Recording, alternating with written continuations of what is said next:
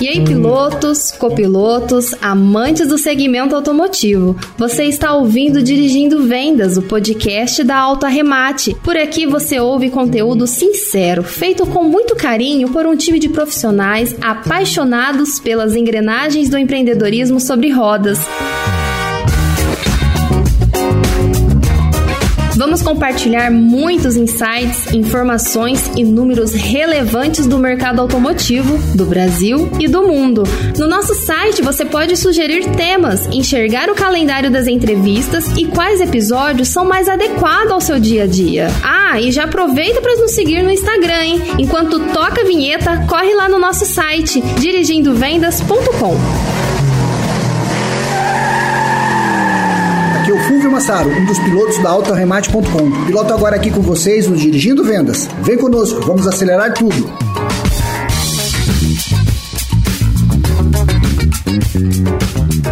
E aí, pessoal, esse programa estreamos um quadro de entrevista do Dirigindo Vendas. Estou aqui com o Paulo Miguel Júnior, que é presidente da ABLA, Associação Brasileira das Locadoras e Automóveis, empresário e membro do Conselho Municipal e Estadual do Turismo. Também é membro do comitê da ArtS São Paulo, ArtSP. Hoje vamos falar sobre as transformações no mercado de locação. Entre elas, uma que está muito efervescente aí no mercado é as montadoras como concorrentes nesse mercado, com um novo apelo, não mais de locadora, mas assim de assinatura de veículos, que vestiram o nome local por assinar, né, Paulo? E os novos modelos de negócio que estão se desenhando aí devido à pandemia. Esse crescimento na prática de repasse e também o impacto da pandemia no setor. E aí, Paulo, tudo bem? Seja muito bem-vindo. Eu que agradeço o convite para aqui, inaugurando esse quadro de entrevistas. Agradecer ao Remate, a você. E estou aqui para tentar falar um pouco desse setor de locação de veículos, as mudanças que a gente vem tendo nos últimos anos, quais são as perspectivas que a gente tem e o que às vezes assusta algumas locadoras, a concorrência das montadoras vindo para o setor de locação. Do assunto eu quero deixar mais para o final, mas é uma tendência, né? Não sei como conduzir isso, mas vamos lá. Para começar, a gente está trabalhando no setor, né? no automotivo há algum tempo, Paulo, e sabe o papel e a importância dessa entidade né, da ABA para desempenhar nesse ecossistema tão forte, né, tão importante para o nosso mercado, porque são de PIB, etc. Explica para nós um pouco o que a ABA tem como premissas, um grande propósito junto com seus associados. A ABLA é uma entidade de mais de 47 anos. Ela sempre foi focada em defender os interesses do setor de locação de veículos. É, nos últimos anos, nós conseguimos criar também a FENALOC, que é a Federação das Locadoras, e hoje a gente trabalha um papel mais institucional junto ao associado, trabalhando também a parte educacional e comercial do setor. E a FENALOC fica responsável pela área política e jurídica do setor. Mas trabalhamos em conjunto, sempre de mão dada buscando sempre defender o setor e as agressões que o setor tem de outros setores que não entendem ou olham o setor de locação como vilão. Perfeito. Existe algum critério para o empresário se associar, além, obviamente, de ter um negócio voltado para a locação? Sim, Fulvio. No passado, nós tínhamos alguns revendedores que se transvestiam de locadora para fazer venda de veículo. E os critérios adotados hoje para que a locadora se inscreva na ABLA é que ela tem um KINAI de locação de veículo, ela não pode ter o KINAI de venda de veículos dentro do meu CNPJ, porque nós, locadoras, não vendemos veículos, nós desmobilizamos ativos para renovação de frota. Então, para não criar essa confusão e até por conta do mercado de venda direta das montadoras, a gente faz muito essa seleção das empresas que se associam à ABLA. Tem esses critérios são levados muito a sério, né? Porque na troca do usado para o seminovo, de disponibilização de frota, ele já não pode comprar esse carro. Ele até pode, mas para a atividade de locação de veículo, é ideal que você tenha veículos mais novos para evitar o custo de manutenção. Porque enquanto a gente tem um carro que roda aí na faixa de 15 a 20 mil quilômetros por ano, uma pessoa física roda 5, roda 6, então o custo para ela de manutenção é muito baixo. E se a gente tiver um carro muito rodado na frota, ele acaba com um custo de manutenção muito alto. Importante ressaltar, que eu esqueci de falar, que na ABLA nós temos locadoras muito pequenas e muito grandes. Então a gente tem associados de todos os tamanhos e defendemos o interesse de todos eles. É um grande desafio.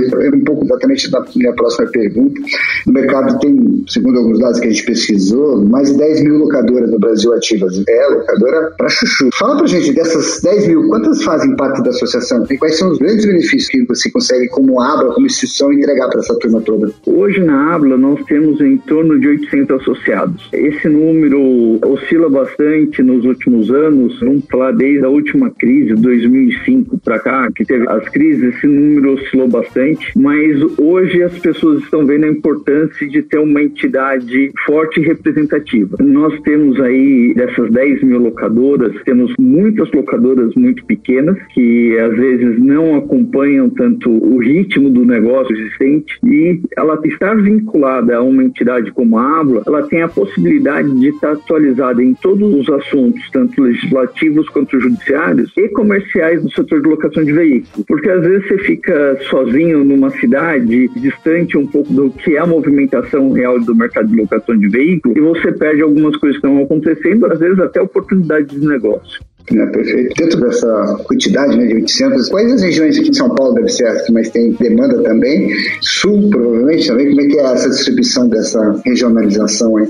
Olha, nós temos locadoras em todos os estados brasileiros. Temos uma maior movimentação entre São Paulo, Minas e Paraná, ah, os três principais focos de locadoras no Brasil. Mas eu falo para você que estamos espalhados pelo Brasil todo. A ABLA conta com diretores regionais em cada um dos estados que podem atender eventualmente o associado que precisa de alguma coisa lá. Perfeito. E como são os investimentos nesse setor? Como é que está o movimento? A gente viu o movimento da Localize e Unidas aí agora agora se unir, deve ser aprovado em qualquer tempo. Acho que vale a pena a gente conversar um pouco sobre essas gigantes versus pequenas. Né? O que vai estar aí agora? É um pouco dessa briga da Vigolias desse mercado? Não? Como é que vocês enxergam essa união agora, Localiza e Unidas? Olha, a entidade ainda não tem um posicionamento sobre essa fusão. O certo é que se ela deve acontecer, se o CAD aprovar, e pelo visto está tá caminhando para isso, com alguns remédios para evitar muita concentração, porém, vai ter no Brasil uma grande locadora com possibilidade possibilidade de concorrer com locadoras mundiais, em questão de frota,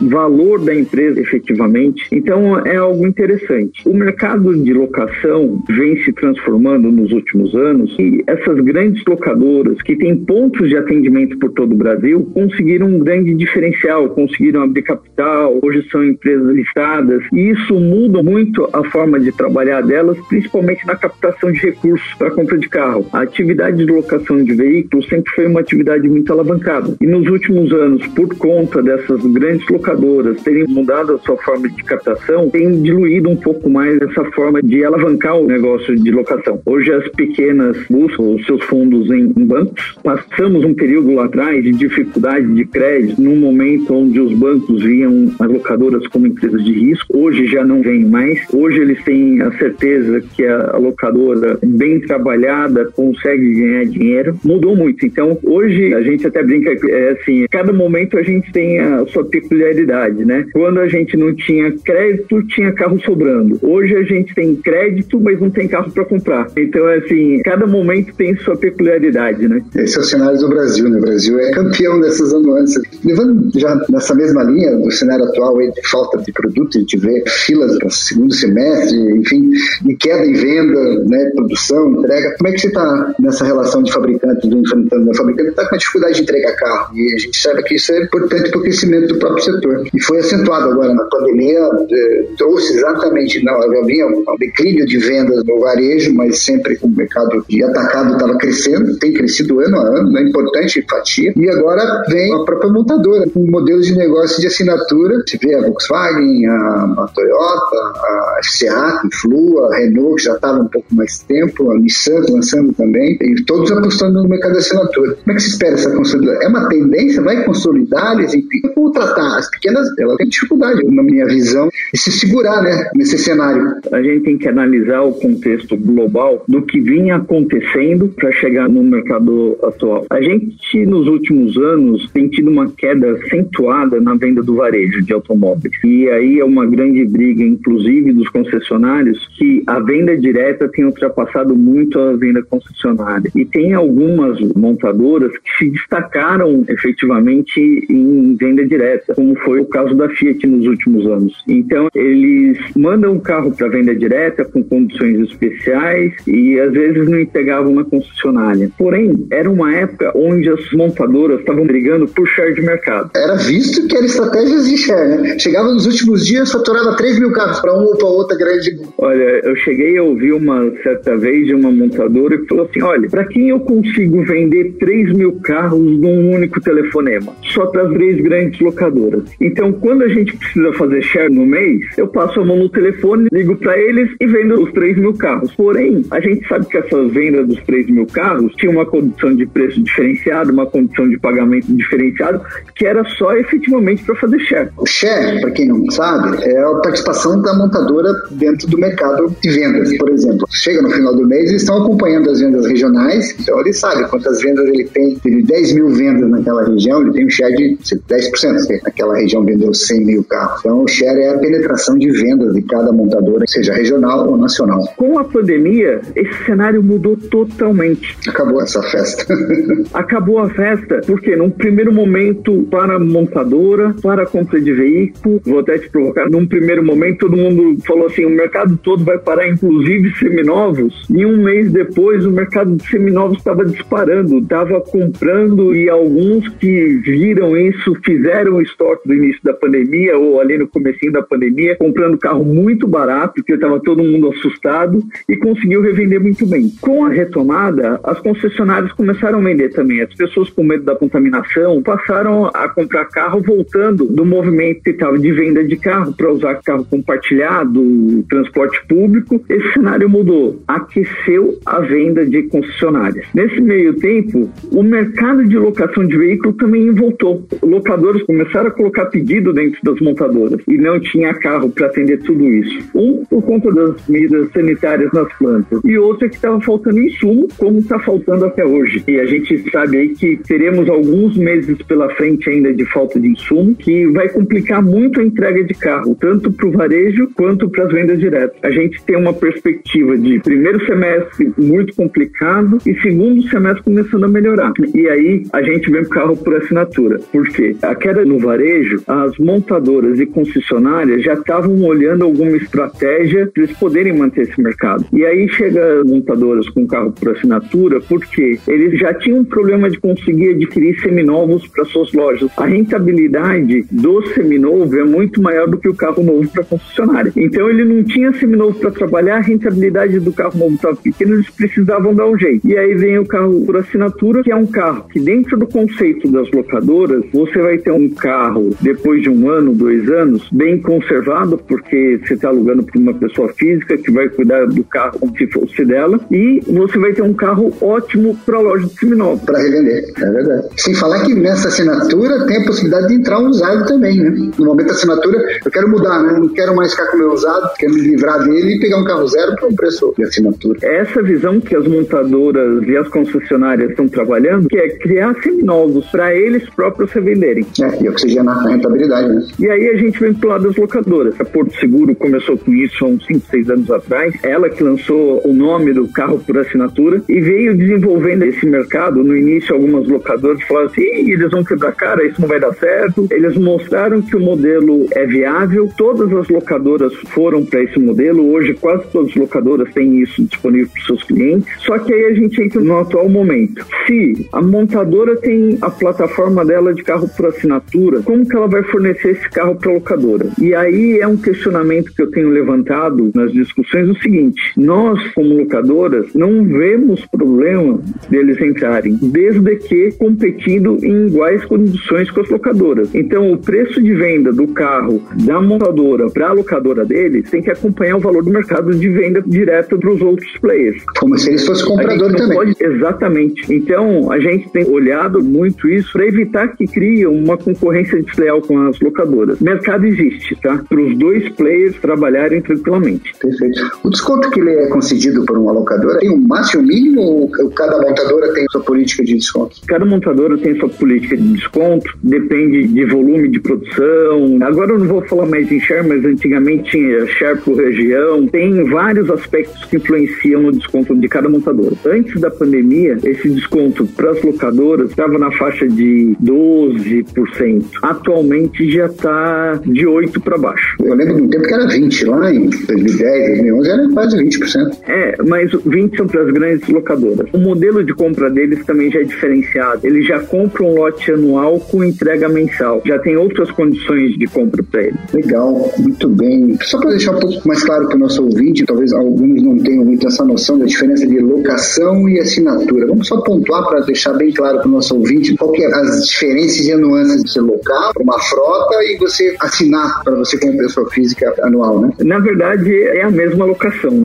Só o nome que foi dado diferente para um produto diferenciado. A gente tem a terceirização de frota, que é a locação de longo prazo para pessoa jurídica. Você já faz o contrato por 12, 24, 36 até 48 meses de locação daquele veículo, já com seguro incluso, tem todas as cláusulas de condições de uso e tudo mais. Esse modelo não existia para pessoa física. Antigamente, o que a gente tinha para pessoa física, o máximo de locação era 30 dias. Então, você renovava o contrato a cada 30 dias. A ideia do carro de locação é a mesma da terceirização. Você loca o carro para pessoa física e ela faz contrato de 12, 18, 24, 36 e aí vai ajustando. O que as pessoas precisam observar é o seguinte: quando você faz o carro de locação para pessoa jurídica, você loca o carro para a empresa e ela pode destinar esse carro a qualquer motorista desde que habilitado. Quando você faz o contrato de assinatura, você tem um número restrito de pessoas que podem utilizar aquele carro e você precisa efetivamente informar a locadora dessas pessoas que estão utilizando o carro, porque caso ocorra alguma coisa, você pode perder a cobertura do seguro. Você tem essas responsabilidades e precisa seguir essas regras. Muito bem. E até por isso que eu falo, as locadoras veem isso como uma locação de menor risco, porque se está com um número reduzido de pessoas dirigindo o veículo, tem todas as suas condições de administração da frota. E essas análises de seguros são baseadas exatamente em quem vai dirigir, né? É, idade, eu loguei carro, seja em frota, PJ, PPF, por muito tempo não, ainda não assinei. Mas é, você sentiu um pouco proibitivo o seguro alto, não o seguro em si alto, mas a... Sim, é que quando você loca o carro por diária, você paga um seguro por dia. Dentro da locação do carro por assinatura, isso já vem embutido dentro do preço. É, já vem anual. Né? E como é um tempo maior, você consegue diluir mais essas despesas dentro do contrato. É, a franquia vai ter sempre pesada, não tem jeito, né? Porque o risco é iminente. Sim. Muito bem, Paulo, muito legal. E o, o estágio de ingresso de pesados, como é que está os associados dentro desse segmento de pesado? Tem evoluído? Essa pandemia trouxe algum resultado nesse sentido, não? O segmento de pesados vem crescendo todo ano. É um modelo diferenciado. Eu falo que não é para qualquer locadora trabalhar com pesados. Você precisa ter uma outra técnica de precificação. A depreciação do veículo ocorre num outro tempo. É muito diferente e para quem não conhece, fica um pouco difícil trabalhar. Até um caminhãozinho Vulk, um caminhãozinho Toco, se você quiser ter alguns para trabalhar, é fácil. Se você passar por uma terceirização mesmo de veículos pesados, demanda um conhecimento mais específico específico, porque aí você tem problema de chassi, de utilização. As locadoras especializadas nisso vêm crescendo muito nos últimos anos. É, você vê na Europa, nos Estados Unidos, você esbarra com uma locação de caminhãozinho, vamos falar assim, tem muito, né? Você quer fazer a tua mudança, você vai aluga o caminhãozinho e faz, né? Não tem essa necessidade de buscar um frete que às vezes fica mais caro. Nós temos aqui um problema no Brasil que não tem nos Estados Unidos, que lá você encontra muito desses caminhõezinhos rodando. Aqui a gente tem uma limitação da CNH. É verdade. Dependendo do caminhãozinho, você não pode entregar ele para uma pessoa que tem uma habilitação categoria B. E a maioria dos brasileiros tem categoria B. É cultural limita um pouco isso daí. Atuação. A gente precisaria ter uma mexida na legislação para facilitar isso daí. Aprenda a dirigir um caminhãozinho que você vai poder alugar um. Bom, a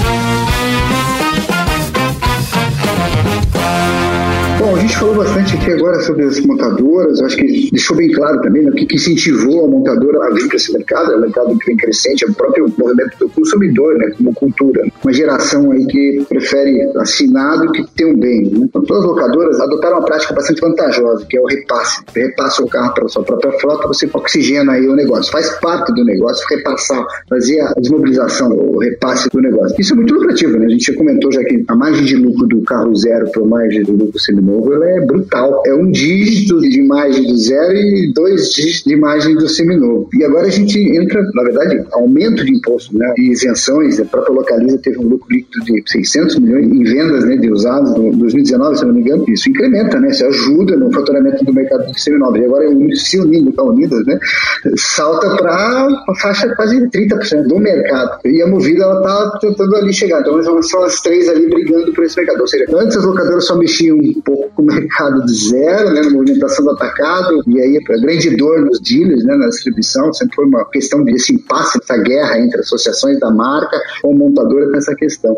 E agora a gente começa a despontar também um grande player para o mercado de seminovos. Essas revendas de seminovos usadas no locadores vão crescer mais ainda? Você acha que isso vai abocanhar mais aí no mercado? É uma coisa natural, né? Isso já foi até assunto de uma conversa minha numa live com o Elídio da Fenalto, para o público da Fenalto. Por quê? O que acontece? Na desmobilização de frota das locadoras, uma pequena parte dela, acho que 30%, vamos falar, 50% da desmobilização da frota das locadoras é feita pela própria locadora. 50% ela repassa para lojistas, concessionários e outras formas. Ainda dentro desses 50% que fica com as montadoras, ela tem carros que vão ao leilão, porque são carros mais desgastados. Ela tem o 30% que vai para as lojas dela e ainda uma fatia que é vendido no atacado nas próprias lojas, até para lojistas mesmo. E hoje, o que eu tenho falado muito para os lojistas, apanho muito dos lojistas por conta da venda de usados das locadoras, mas quem consegue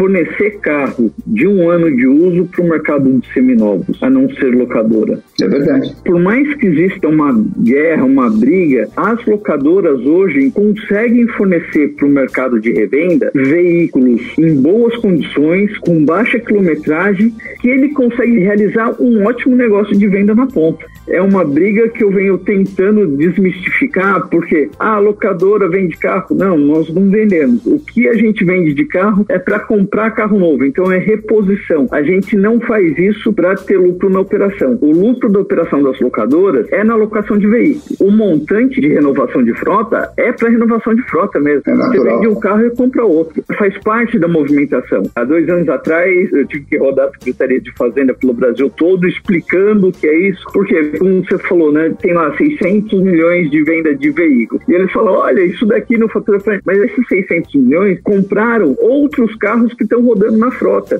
Não é que ele pegou esses 600 milhões e colocou no bolso. Ele vendeu aquele ativo para comprar outro, para continuar a rentabilidade dele no serviço de locação. É que assusta, né? Porque você vê as estruturas das três maiores aí, Localiza, Unidas e a própria Movida. As lojas de seminovos muito bonitas, bem estruturadas, trouxeram para um nível que é óbvio, né? São todos listados em bolsa. Você precisa ter um nível de organização, principalmente visual, para o consumidor ter atração para fazer essa troca e desmistificar, né? Porque antigamente era mais complicado você vender um carro que passou por uma locadora, torcia o nariz, né? Eu lembro isso no Sul, tem muita versão, né? Placa A, porque todo mundo emplacava lá no Sul por causa da isenção fiscal. Eu lembro até de uma certa vez que eu loquei no Seminovo e com isso já vim placa, ou era Minas Gerais ou era Paraná. E lá no Paraná, se você vender carros que não é placa A, o consumidor torce o nariz. Eu acredito que seria só lá, porque eu estou aqui em São Paulo há um bom tempo e não tem essa versão. É que paranaense é bairrista, né? A gente pode falar isso que não tem.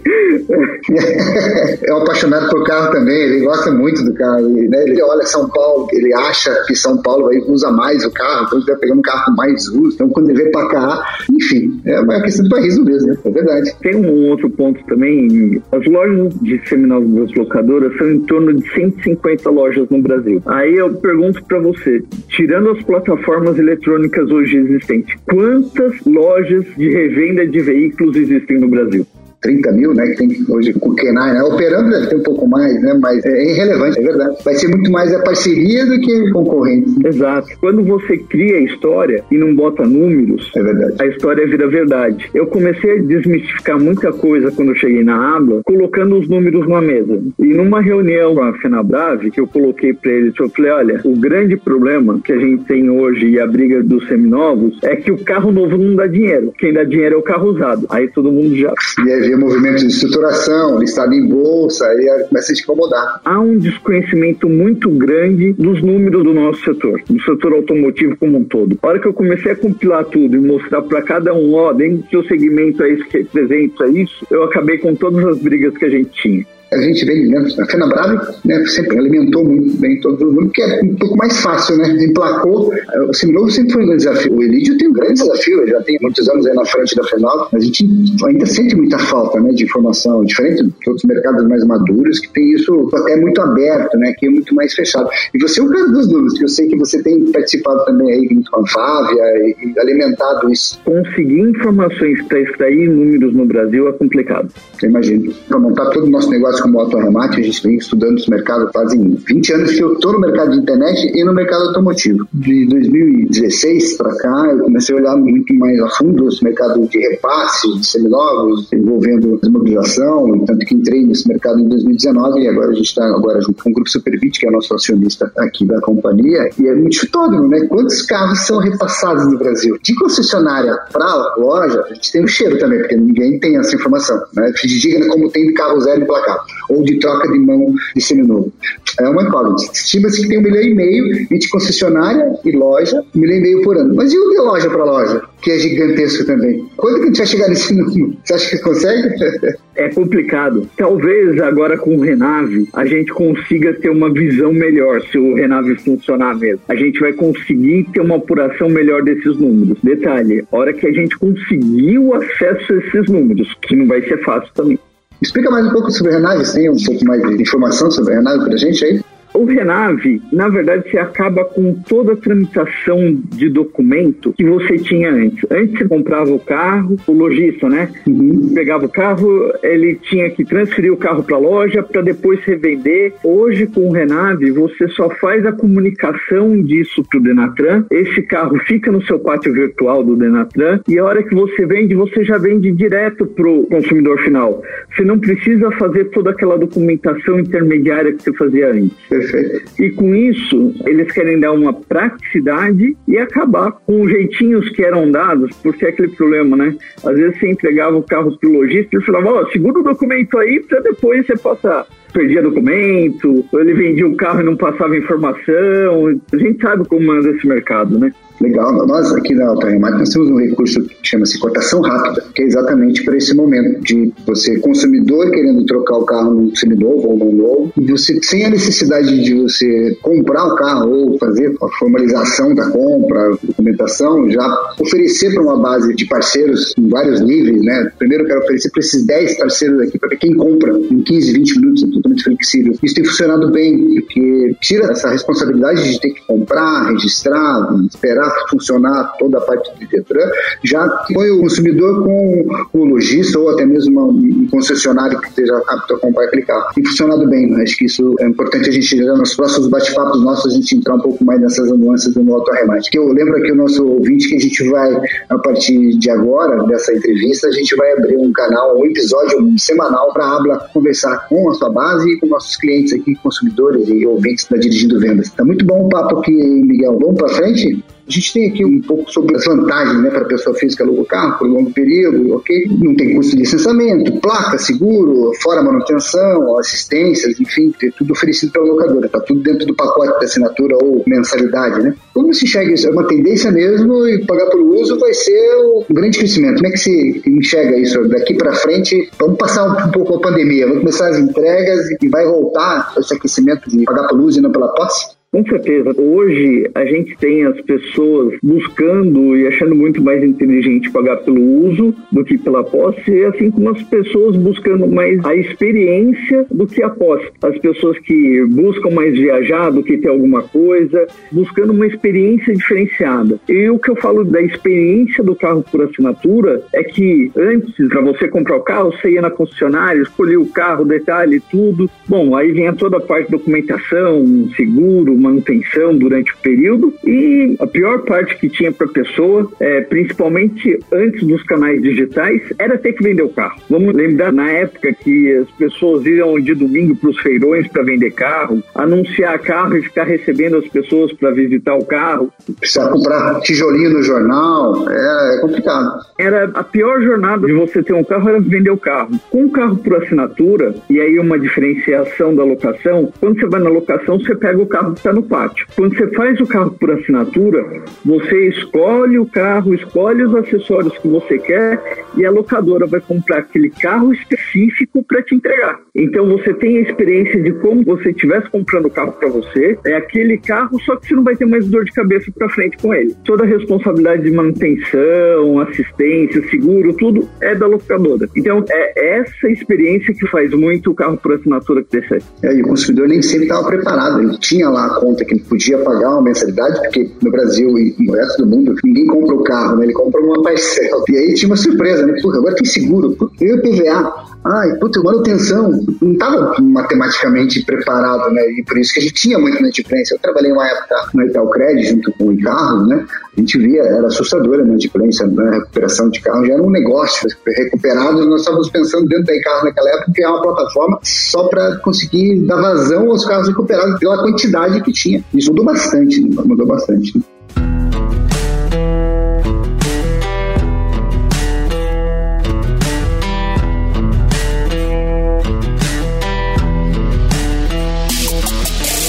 Bom, Paulo, eu vou agora com outro quadro do nosso negócio que a gente chama Papo Remate, papo para a gente finalizar um pouco aqui o nosso bate-papo de hoje. Vamos falar sobre locação para motorista aplicativo. Como é que você analisa o cenário aí agora, meio a pandemia e passando a pandemia, vai voltar? Tive a parceria com a COV. A COV é sócia também Abra?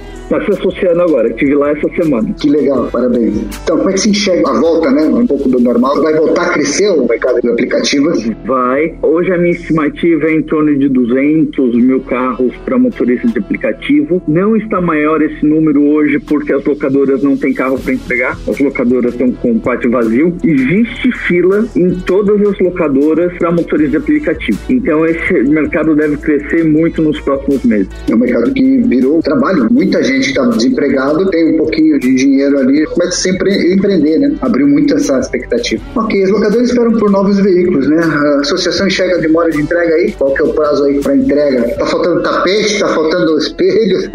tá faltando tapete, tá faltando espelho, tá faltando pneu, tá faltando semicondutor para a parte eletrônica dos veículos, tá faltando aço. A média hoje tá de 120 a 150 dias, chegando a 180 em alguns modelos. E sem previsão de melhora nesses prazos. Ou seja, devemos voltar segundo semestre para frente. Os proprietários de locadora receberam alguma notificação agora, falando um pouco sobre PVA 2021 em São Paulo, acho que é um assunto que você tem levado com muita seriedade, está na tua agenda, com certeza. Explica um pouco para nós aí como é que está o fim desse benefício e como é que isso atrapalha a rentabilidade dos nossos queridos associados da Abra. Isso é um problema sério no estado de São Paulo, né? O governador, no ano passado, tirou esse benefício que a gente tinha de 50% de desconto. Com 50% de desconto, o nosso IPVA ainda era 100% maior do que a maioria dos estados do Brasil. A gente tinha um IPVA de 2%, enquanto a maioria dos estados tinha IPVA para locador de veículo 1%. E agora, com essa mexida dele, a gente passa a ter um patamar muito mais diferenciado, porque enquanto o restante do Brasil paga 1%, nós pagamos 4%. Nós ainda estamos discutindo a incidência da retirada desse desconto agora em 2021. Nós judicializamos a questão. Então, em 2021 ainda é um período de transição. A gente não sabe efetivamente se vai ficar 2 ou 4, mas a partir de 2022 é 4%, sem discussão. E isso atrapalha muito em questões de competitividade, porque além de TVA, ele aumentou o ICMS do carro novo, diferenciando também dos outros estados. Nós tivemos dois impactos significativos para as locadoras no estado de São Paulo. O ICMS na compra de veículo e IPVA. E aqui eu só vou reforçar a questão do ICMS na compra de veículo, porque muito se propagou que locadora não pagava ICMS na compra de veículo. E essa não é uma verdade. Nós pagamos o ICMS na compra de veículos, conforme o convênio 6406, que é o convênio que rege a venda direta, mas nós não temos o ICMS na desmobilização de frota. Mas o ICMS de entrada do veículo a gente paga como todo mundo. Ou seja, ele tem um benefício que é comercial, né, na compra, no poder de compra, principalmente as grandes, as pequenas já não tem tanto essa margem, né, de 8, 10, 15 ou 20, mas a questão tributária ela continua muito grande. Essa é uma, uma pauta que Brasília não consegue resolver há muitos anos, né, o Brasil tinha que ter uma política de impostos mais adequadas para que a gente conseguisse voar mais. Mesmo assim, a gente consegue voar bem. Paulo, eu te agradeço muito pela participação, foi um bate-papo bem legal, foi importante você estar aqui com a gente.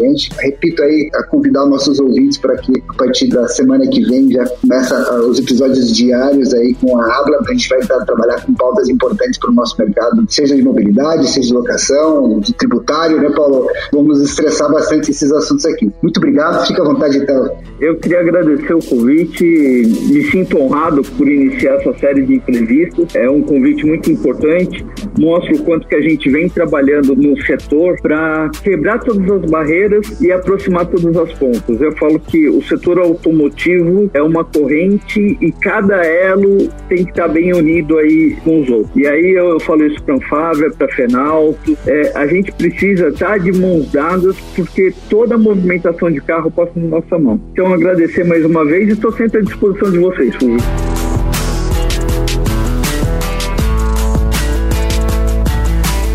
Finalizamos mais um Dirigindo Vendas, o podcast da Alta Remate. Lembrando que o nosso bate-papo é semanal, então programe a sua rota e já salve esse destino para os próximos programas. Faça download, compartilhe. Até o próximo episódio e volte sempre. Esse podcast foi produzido e editado nos estúdios da Audio Edge.